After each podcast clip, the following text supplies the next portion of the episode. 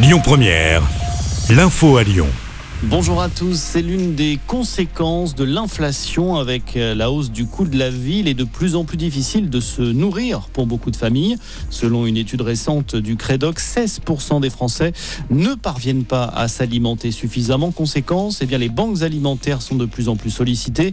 Exemple, dans le Jura où l'antenne locale devait fermer cet été, finalement elle est restée ouverte pour fournir des denrées alimentaires à une cinquantaine d'associations du département.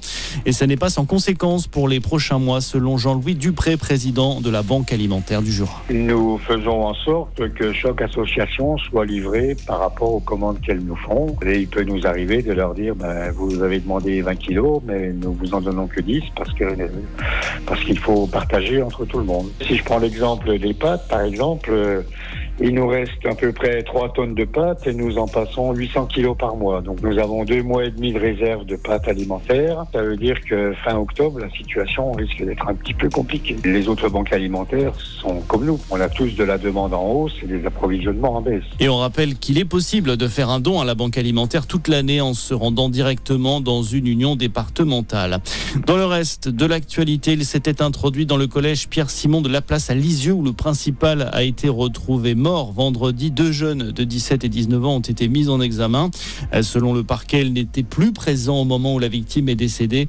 Une information confirmée par l'exploitation des données du téléphone d'un des adolescents.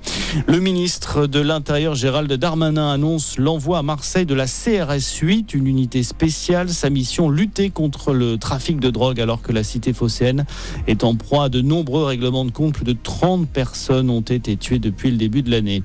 Et puis en basket, les Bleus continuent leur préparation en vue de la Coupe du Monde fin août. Les coéquipiers de Nicolas Batum affrontent en ce moment le Japon à Tokyo.